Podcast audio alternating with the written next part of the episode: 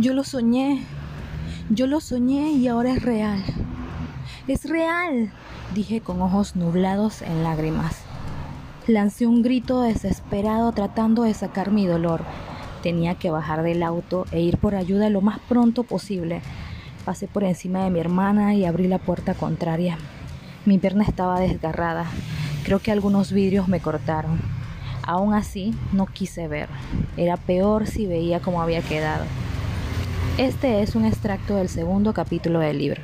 Te invito a que leas Subconsciente, disponible en Wattpad.